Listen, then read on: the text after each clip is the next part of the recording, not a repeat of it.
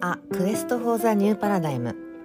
この番組はフリーランス兼社会活動家のマッツーと企業勤め兼アートプロジェクト立ち上げやあやこ P による世界の新しい枠組みを探求する番組です。思考をとことん深めながら過去の枠組みを手触り感の中で明るみにし人の世のあり方を探っていきます。ございます。おはようございます。ちょっと遅刻をしてしまいまして申し訳ありませんでした。いえいえ全然あのじこの時代ってそういうもんか。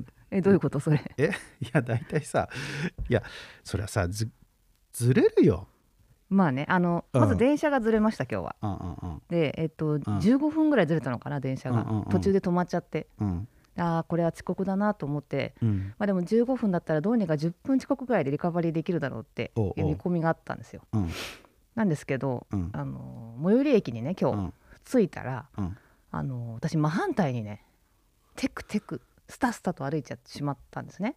ああもうここのね？ここにたどり着くまでの最寄り駅からここにたどり着くまでの道を本当に正反対のところに歩いてて。なんでかっていうとあうん前回これ収録した時に、はいはい。もう同じように迷ったんですよ。そうなんだ。迷ったんです。知らなかった。えっとおう。東京ってさ、うん。なんかちょっとなんていうの道路が入り組んでるところがあって、うん。地図上では行けそうなんだけど実は行けなかったりするところあるでしょ？あるね。ああのるある。ある渡れない道みたいな。あるあるあるあるある。そこに、うん。あの差し掛かったんですよ。うん。でその時に、うん。えー、とじゃあ地下鉄出てうん。右に行っちゃいけないっていうね思い込みがあった右 地下鉄出て右に行っちゃいけないそうなんだ。そうだから左にすぐ、うんもう今日今回間違えないぞと思って 左うに。行ったらうんだから左にねうん行ったらね、うんその、うんそもそもうん出口が間違えてたのうん。出る出口がまあね。そう、まあね。で似たような風景でしょ都会ってだから都全会はね。く気づかないわかるわかる。わかる？うんわかる。あのーいやまあだけどさ、まあこの辺はまだしもなんか渋谷とかさ、ああ。どこどこどこ？みたいな。なるでしょ？なるなる。うん、なる。渋谷に行かれたっていうのおっしゃってました渋谷もあと大手町とかもそうだね。あ大手町もさ、なんどのビル？これ？みたいあビルジングがね、な。なんちゃらビルジングいっぱいありますからねうん。大手町、うんあるあるある。そうなん。おいでおいで。だから、うん。その思い込みが怖いっていう話ですよ。思い込み怖い。結局私は出て左っていうことしか考えてなかったの。多分ねうん。他のまうん。あちょっとこれジェンダーの話するつもりないんだけど、ん。男性ってさそんな意識ないでしょ、地図が結構頭に入るじゃん。割と男性って、あーまあね。まあそうなのかもしれんよね。あのね地図が読めないそうそう。で昔あったよね。話うん。で結構さ、頭の中にコンパスあるような人が結構多いなって私思ってて、うんうんうんうんでも女女性ってね、うん。本当地図読めないんだよね、うんあのスマホうのん Google マップをうん。見てもあのしばらく立ち止まって、うん。えっ、となんていうの？右手にこれ左手にこれみたいなのを。まあ俺も初めてのとこだとあなる、なるなるなる。だこの間この間青山へ歩いたらさうん、青山なんかって言ったの？どこ？みたいな。だって分かんないもんだって、わかんないようね、ん。いやさすがにいっつも行ってるようなところはねそう。それはそういうとこはいいよ。それはいいですよ。うん。だけどそうじゃなくて新しいとこ行ったらそりゃあ特に都会？うん、ね目印ないし。目印いっぱいあるんだけどね。地図にはさ、うん。なんとかビルとわかいっぱい載ってるじゃん。わかる。だけどね、まあだけどそうね。メタ認知ですね。メタ認知か。メタ認知とうん。アンコンシャスバイアスですよ。かっこいい言葉並べてみてますけど。並べてみた。まあそうですね。そうでしょ、ううんんそうだからちょっと朝からね本当申し訳ないなって思いながら、うんこれをネタにしようと思ってね。ああ、うん。そうですね。常にやっぱりこう自分はねうん。あの間違えるかもしれないぞっていうのをこう思いながら行動するといいし間違えてもなんていうのかな、うん。そのうん。間違えることをうん前提にまあそうね。時間のスケジュールとか組んだ方が、まあ、人に人様に迷惑かけないよねっていう。私ギリギリガールズだからさほんと今日もギリギリ間に合うっていうさ、うんうん。時間に。でもちょちょっと余裕みたいよもちろん、うんうん10分ぐらい余裕見たんだけど、うんうんうん。それでもこの遅刻の低たらくですから。うん。うんまあそこが学びだと。そう。学びだと。いやーまあね。まあだけど限界ありますねそれね。無理じゃないみたいな。何が？地図のこと？地図もそうだしうんだって分かんないとこ行ったら分かんないよね。まあね。うんそりゃそう。うん、でそこでさ間に合わなかったら間に合わなかったでしょうがないよね。でどうしてる？いつも早めに出てる？その初めて行くところとかで。あの約束のアポイントがあるとかっていう時ってさ早めに出てるそれは基本出ますよ。やっぱりそれはとあの現地に1時間前ぐらいに着くとか。マジで？マジマジマジ。俺結構そのくらいやってるよ。そういう人いるよね、うん、いや本当にだってそれって本当に超重要なアポね。はいはいはい。超重要なアポだったらやっぱりあのー、1時間前ですよ下手すらだって2時間前とかの時もあるやつですよ。あ。うん、でそれであの近くでーはい。カフェ入って。で仕事しながらあそろそろ行かないと、みたいな感じでうんやるケースが多いかな。でまあそうじゃなくてまあ何そんとさギリギリギリギリ男子の時もそれは当たり前にあってさあギリギリの男子って何？えギリギリガールズの代わりに。あ。ギリギリボーイズでしょ？ギリギリボーイズ、うん。ギリギリボーイズ的にだってさやってランだってそれこそさ飲み会とかさランチ系の話でだってだったらそれはギリギリだよね。案件によるよね結局ね。そうだね、うん。だってランチでさランチの前にうん。カフェに入って時間通してちょっと無駄じゃん、それはしないでしょ。しないじゃん。したくないしさ。それはしない。お腹ガバガバになっちゃうし。そうなっちゃうしね、うん、だからまあまうんうん。あギリギリか、うん。まあそうだね。まあだから案件によるか。案件の優優先順位というか、うんうん。あのまあ最悪何？そのあのあのあのあのうんとまあ遅刻してもいいかぐらいのやつだったらまあいいんじゃないの？まあ、失失礼ですねそれ。え？だからそういうもんでしょ？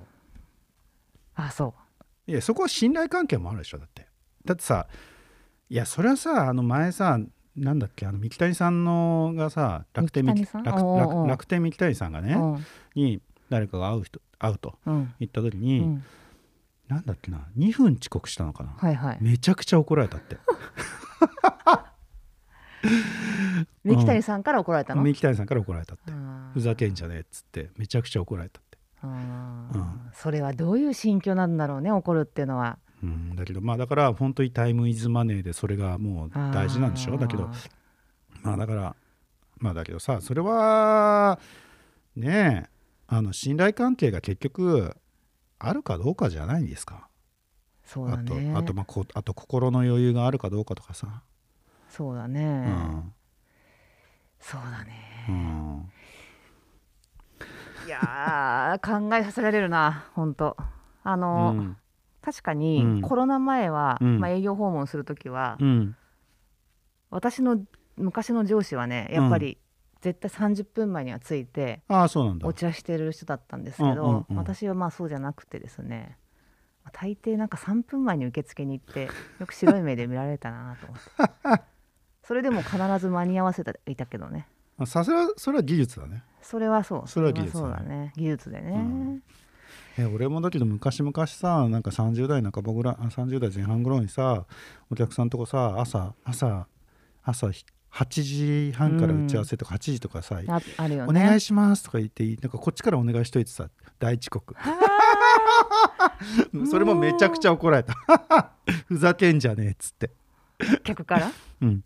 えそういう時どうしてんの？あのうん？素直に言ってんの？すいませんっつって、うん。寝坊しましたとか、だってそれ以外ないよね。うんまあね、いうん。やでもほら、うん。まあ嘘も方便というかさ、うん。お腹が痛いなのさ体調が悪くなっいやたのさ。潔が悪いじゃんそんな。潔悪いよね。いやはもうさ遅刻した時はすいませんとしか言いようがないよねもう。なんかでゴニャゴニャ言われたらゴニャゴニャ言われた方が腹立たない？ごにゃごにゃ？いやだからごにゃごにゃ言わせないように、うん。まあ嘘をついてスムーズに進むのもまあありじゃないですか。さすが営業。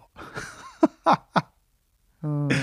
俺結構そこがないないな。いや偉いね、うん。素直ですね、もうつうかいやつうか嘘つけないから嘘も方便というか嘘つけないんだ。嘘つけない俺ああそう、嘘つけない。だってうーんとうん。でまあなんですねあの嘘とまでは言わないけれども、うん、何がいいかな。あの電車で5分電車が5分遅れちゃったではい。の時に、はい。電車がなんか15分遅れちゃってとか、はい。で電車が5分なんだけどあと、はい。だけどプラス、はいはい。あそもそも家が出る10分は自分のせいでしょ？そうそう自分のせいなんだけどね、うんうんうんみたいなそういうのはやるよ。あそういうのやるの？それだけど嘘とは言わないじゃん。事誇張こ古代表現。ちょっとちょっとね。ちょっとちょっとあの増えちゃったなみたいな、あうん。そういうのはやるね、ああそうん、でだって嘘ではないもん、ううんうんうん。まあそうだね。大嘘ではないもん大嘘っていうのはだってさそもそもさあのあの何？あのえっ、と父が亡くなったんでとか。あそれはないさすがに。そういうやつはささすがにさちょっとやりすぎでしょって思うからね。だからねあの、そのお腹痛いをさうん。たまに使ってたんだけど、うんうん。言うとね本当にお腹痛くなるのよ。これ怖いことに。それそれこそアンコンシャスバイアスなんじゃないの？えー、どういうこと？いやなんか思い込みが。思い込みがね思い作っちゃうんだよね。込みが作っちゃうんでしょ、うん、いやでもあるあるんでそういうの。だからよくない。本当まあに、そうだろうね。うん、うん。やっぱ、うん。やっぱだから嘘つかない方がいいんだろうなきっとね。うんまあね。だからそれを、それこそさあの思い込みっていうよりもどっちかっていうとそのあのそのドリームマップ的なさうん。夢の力はさ、やっぱり強くってさ結局さ私は風邪なんかひかずに元気ですっていうふうにさ思ってるはさ風邪ひかないってさ、そうだね。うん、それは本当にそうだと思うんだよね。う、ん、うん。そうそうそう。確かに。いやなんかさ、うんうん。今日また久しぶりに東京にうん。来てはい。ビルがたくさんあるなとありますね。思ったんですよ、はい。うん。でうん。ビルビルは私そんなに嫌いじゃないんだけど、うん。ビルこそうん人間がなんかなんつううんうの、んうん。作りたもうた 創造物だよね。創造物ですね。これいいも悪いも言ってないんですけど、うんうんうん。凄まじいなと。凄まじいですね。うん。海外のね、うん。なんだろうん。うヨーロッパとかうん。の街並みってさうん。古古くからの建築物とかを結構大事にしてさまあね。中はリノベーションするにしてうも、んうんうん。あのー古代うん。ヨーロッパ時代のやつを残して、でそれがさうん。街並みとして素敵じゃないですか、だけどなんか日本は結構新しいビルとかをね、うん。バンバン建てるし、ね。まあ、機能的でうん。綺麗なんだけど、うん。なんか全体として見ると、うん。なんでここまでこんなね 大層なものが東京にたくさん必要なんだろうかってちょっとね今まあそうですね。日ちょっとクラッとしたなんか。みんなこの中にたくさん入ってんのかな人が。って。あーまあそうだよね。コロナだの後にね。まあだ入ってんだよね。だって今なんかコロナはコロナ一応一応開けたのかどうかわかんないけどさ開けた感じでさす人がとにかくすごいよね。あすごい。うん。前回の収録の時からうんうん。比べて、うん。ここの周りの人通りも全然違うもん、やっぱそうだよね、うん。そう。だからなんかさその新宿とかさ渋谷とか行くとさ、うんうん。何この人って思ってさあ昔ぐらいぐらいになってる、んなってるね。だかならいやまだそれこそさ渋谷なんてさあの渋谷道玄坂？うん。もう若者すごいね。あ道玄坂？ん？道玄坂じゃあ違う。なんだっけ？センター街のところ？センター街。センター街。だ。センター街、うんセンター街のところがさまあ多分20代20歳前後ぐらいのぐらいの子たちがすごくってさ。うん。あただねそうそう唯一あったのはさすがにね渋谷の夜はあのサラリーマン少なかったね。やっぱ若者がとにかく多いなって感じだった。うん。渋谷ってでもサラリーマンそんなにいないよね。まあもともとね。うろちょろはしてないよね。あのなんていうのたうん。たむろしてないっていうの？タム サラリーマンのタムロって。ないか。たまにたまにたむろしてんじゃん。だって夜中のさ夜中の赤坂とか新橋とかすごいよいるたむろいるいるいるいるね。ヘベレケになってねヘベレケになっているね。でっかい声出してね。いるいるいるいる。うん。っていうのがなんかないよねまあ渋谷はね渋谷はないですね。うん。まあね。うん。えただねその今のねあのそのビルの話で言うとね、うん。この間ねどこだっけなあの人。クロクロアチアの人だったかな。はクロアチアの男性と話したのがあってなんかね一緒にねあの東京とあのその都心を回った時があったんだけどあうん僕の国ではねこんな同じようなビルが建ってないよっつって。あそなるほどそうなんだっつって。う同じように見えるんだ。やっぱのだから結局どどれも同じようなビルじゃんさ日本って。うんまあだから厳密に言うとちょっとちょいちょい違ったりもするけ国運どタワーとかね。コクーンタワーってなんだっけ？あの渋谷の？東京東京モード学園のさあのさあああれ、はいはいはいはい。ああれぐらい違うとさ分かるけどさ基本的にはさどのビルも同じだよまあそうだね。ね,、そうだね。うん、見え方が、まあ、色がと色がちょっと違うけどさ、うん。結局ガラス張りでバーっとなんかなってるでしょみたいな。そうだねそういうビルばっかりだし。でマンションはマンションで全部基本同じだしさ、うん。うん、ね。そうそう。って言われたんだ。うん、言われた言われた。だからやっぱその辺はだから海外の人から見えても見てもやっぱそう見えるみたいよ。うんそのうん。たださうん、そんなにそっくりそのまんまじゃないじゃん、まあね。ツツインと言えるほどのそっくりなものじゃない、うんうんそのなんていうの雑然さみたいなのがちょっとはいはいはい。はい美しくないんだよね、あーまあそこはなんかアジアっぽいんじゃないの？アジア？いやそれなんかそれはニューヨークとかの方がさなんかさおしゃれじゃん。おしゃれになんか見えるんじゃないの？マンハッタンね、うんうんうん。うん。そうそうそう。だからなんかうんつくづく、うん。ななんで日本ってこうなってんだろうなってちょっとね。うんなんでなってんですかね。なんでなってんだろうね、うん。なんでぶち壊してなんか建てるんだろうねあただねそこは根本的にだけどそれは海外との一個違いはうん。木造だってことなんじゃないの？どこが？アメあの元々の家は。もともとだからさ東京とかさ、うん。そもそもさ関東大震災があってさ、うん。あのーであの時に全部焼けちゃってでさらにそれでまた木造の家作って、っうんていう結局木造の住宅のそのなんだろう限界みたいなさ。そうか。ん、だから壊しやすかったんじゃないの。でそれは、ね、うん、でそれはあるんだろうけどあと特に都心だ逆に言うとさこんなコンクリートでさ固めたさ都心部みたいなものは多分今の今まで日本にはなかったんじゃない？だからうん。そう。だからどうなって作っちゃうんだろうね。これからね、うんまあ、だけど都心まあこのあの今この間フェイスブックでシェアしたけどさ都心部東京だけじあのあの若年層の人口が15歳以下の人口が増えていると。は東京以外は減ってんの。あはあ。全て。東京だけ増えてんだよ。それは何があれなんですか？皆さん東京に集まっちゃってるんですよだから。わざわざ集まってきてんだ。結局だからあのまあこれはまあ俺の推測だけどやっぱそのタワマンにあの吸い込まれてってるんですよ。マジで？そうだよ。だってだってさだって2011年からのその人口のそのね15歳未満の以下の、あのー人が子供たちが増えてるのが東京だけ。と3.3%それ以外は全てマイナス。うーんそう。で結局えじゃあ移住してきてるってこと、東京にまあだけどそうだよね。だってそれこそなんだろう俺のその実家の千葉とかさ、うん。昔はさだからさあのドーナツ化現象があったじゃん。はいはい。懐かしい。懐かしいでしょ、うん。でドーナツ化現象のエリアの、えっと、家がだからうちの実家とかも昭和50年代40年代50年代にやっぱりさ作った家があって、うん。でそこで育った子供たちが、うん。こんなこんな遠いとこから通いたくないっつって学校にね。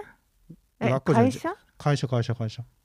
結局うん。東京で働いてたわけじゃんさ、そうですね。で東京で働くのにさだってうちのお父ちゃんなんてさ1時間半ぐらいかけてずーっともう6070近くまでずーっと東京帰ってたよ、あはい。我が父もそうですよ。で大変じゃん、うん大変だけど、うん、それが普通だと思ってるからね。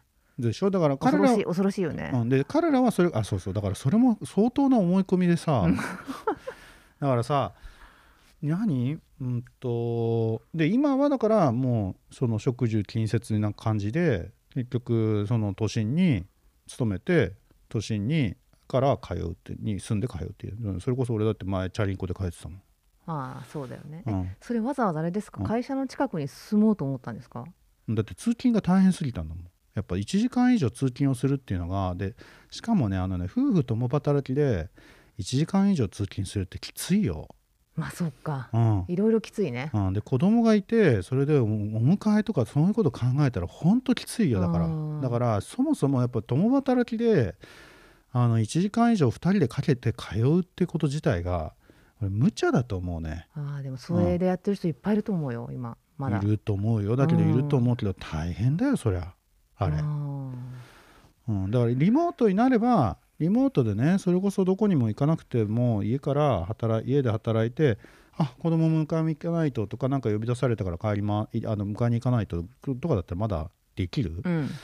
いやあのさ通勤してってさ大変だよあれ本当に、そうだうね、ん、山口周さんがさ、うんうんうん。シャドーワークって言っててほう。要はその会社のためだけに使ううんうんうん。通勤時間じゃん、通勤時間って。ああそうねなんかまあ自分の読書とかいろいろしてんだけど、まあ基本さ、うん。座れなかったりさ電車に。そうだね。もうきついじゃん。きつい。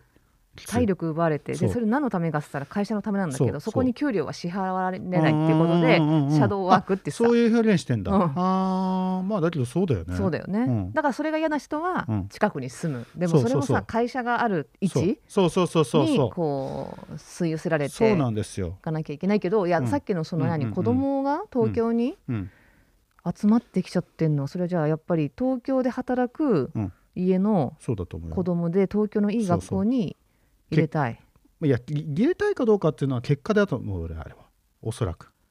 いやちょっと待ってちょっと待って。だってさ。物事のさだから前後関係というか因果関係、まあ、け結局相関関係ととしてはそれあるよ。因果で因果関係としてどうなってるかっていう話で言うと俺結局ね東京に住まざるを得ないから住んじゃってそれでそれで受験戦争に巻き込まれるっていうそれが結果論として俺なってんじゃないの？そっちが先か。うん、働く大人の大人とか親側の働く場所の方が先なのかね、まあそうじゃない？やっぱ因りそれは。果としては。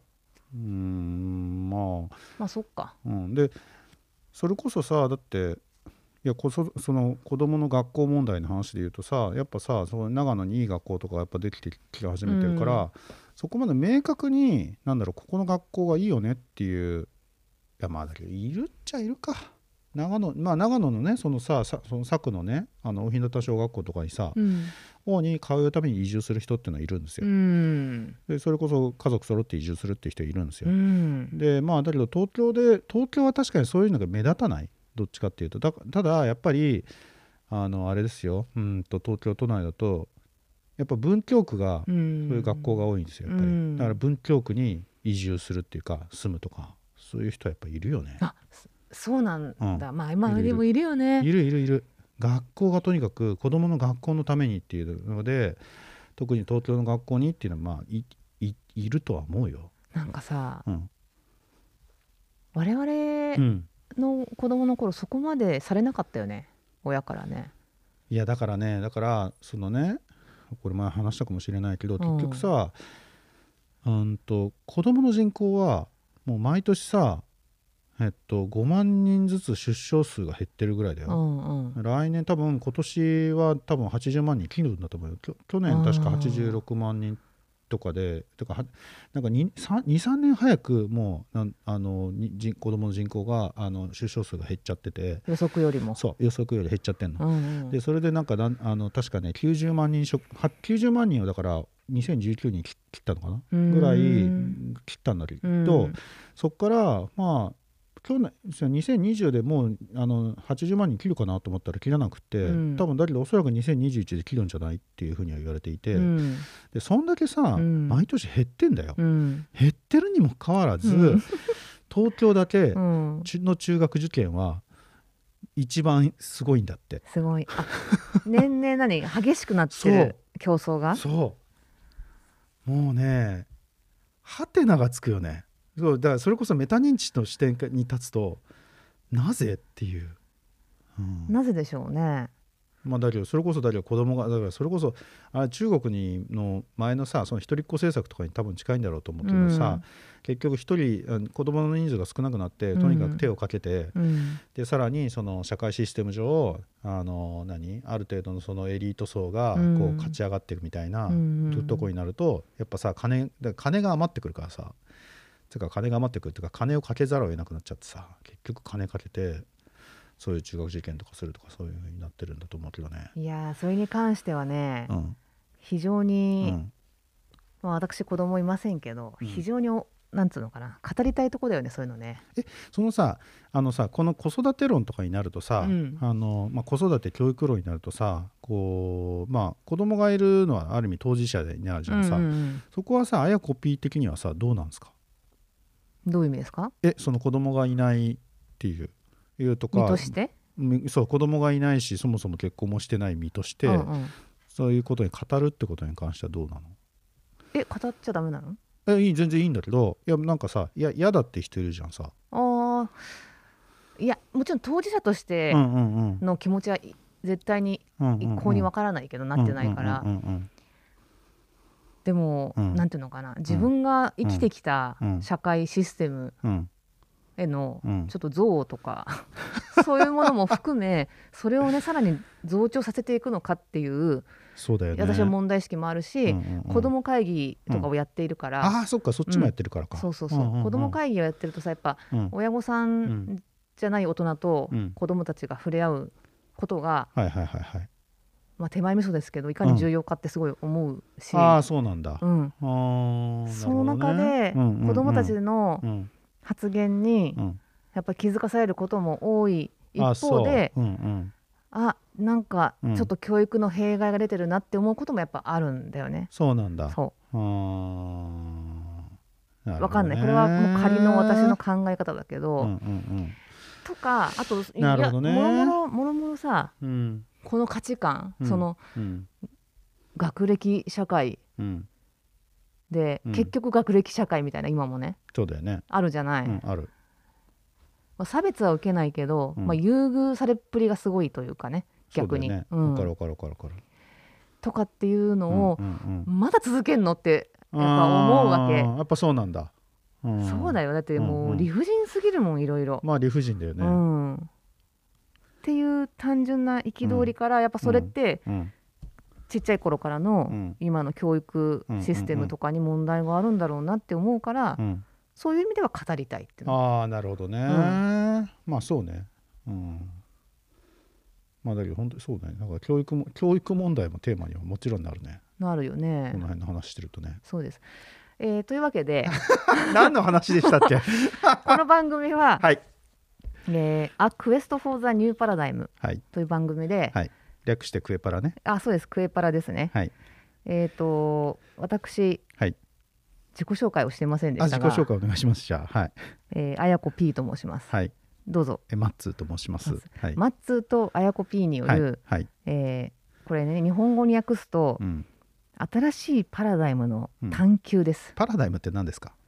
パラダイムって何ですかね？ちょっと辞書で聞かないと 説明できないんだけど、うんなんだろうね。いやなんかか価値観とかさうん。ちょっと待って今調べますよ。あお願いします。パラダイム。パラダイム。意味。えっ、とですね。はい。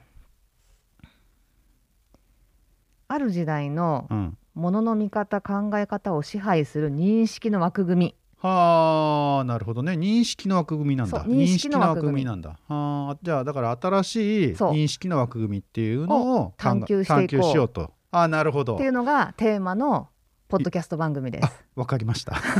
今知りましたみたいうな。そですか。っていうね、あのーそうですね。私と,、うん。えー、とマッツーさんはうん。まあなんかいろいろいろいろね。喋り始めるとうん。止まらないねっていう話があったので、いくらでも喋れますからね多分。それを、うん。うん。まあきあのーじゃあポッドキャストにしようかっていう話から始まったはい。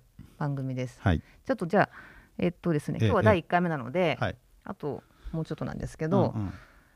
抱負をね、抱負？はい、この番番組にかける抱負をマッツーさんからお願いします。えっとね抱負はやっぱりねこのねななぜ俺がやっぱこのあやこ P とやった方がいいかっていうふうに思ったっていう意味で言うとねやっぱねなんかねありがちなのはなんかねこうこうまさに日本のジェンダーギャップを反映したこう女子が可愛い女子がなんかなんか分かっている男子にき質問するみたいなあ、上げてね。そうあげるあながらね。げながらっていうのでっていうそうそう。ああいうのが嫌いなんですよ。あ、そうだったの？嫌いです嫌いです。だからそこはだからやっぱねでそういう中ではね超ドフラットにわーっとなんか喋ってこうまあた対等に喋れる関係ってまああんまないんですよ。なとはいえね。うーん。うん。やっぱこうじゃないみたいな。でしかもなんかこうドラミちゃんあやこ P のねこのもわーってなしてるね。はいはい。この理屈っぽいところとか？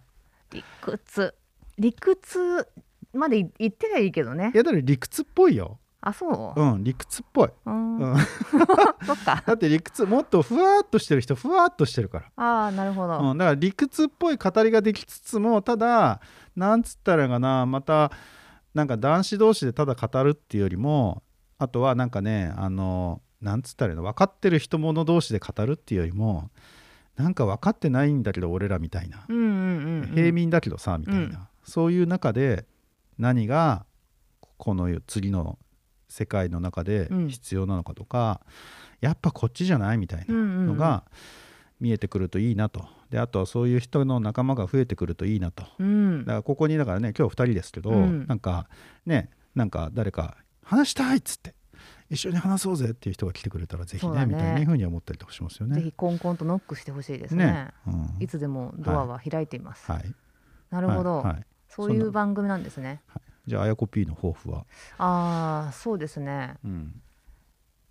まあいろいろうん、論議するのは好きです好きだよね。好きだし、うんうんやっぱなんかうん。うんそんな嫌そうに言わないでくいれる。やいやいやいやいやいや好きだよねっていや本当にそこはなんかねやっぱえ、うん。それ話さないでそのままスッと行くのみたいななんか結構私苦手なんだよね。あーわかる。ただ、うん。えっと、うん。もういいや、うん。適当でいいよこういうのはっていうのもある、うん。うんでもななんでそこをスッて探すみたいな時もあって、うん。そこら辺の、うんえー、と感覚値、うんうん。肌感が、うん。マッツさんすごく合うんですよ。ああの意見が合うってじゃなくて、うんうん。ここまで話そうよっていそうねうそうねそうね。深さのレベルが、ね。まあ、あの私よりももちろん深くでいらっしゃるんですけど掘れば掘るほど、うん。あのついてきてくださるじゃないですか。対いや。抗対抗してくださるじゃないですかなんか。特に特にあやこ P のドラゴンボール話とかになってきた時にはちょっとついていけない時もあるかもしれませんが。しませんよここでは。いやだけどだから大事ですよだけどうん。俺でそんなこと言ったら俺パフューム談義でだって3時間ぐらい喋るよつか2日ぐらい喋る多分まあそういう回もあってもいいかもしれないですけど、ええ。もうちょっと後でいいですね。まあそうですね。はい、うん。はい。そうだからそういそううですね。意味でははい。非常に楽しみにしておりますので、はい、はい、ぜひよろしくお願いします。はい、皆さんもぜひ楽しんでいただければ嬉しいです。はーい。それではまた次は回。い。じゃあまた次回。はい。じゃあね。はーい Yeah.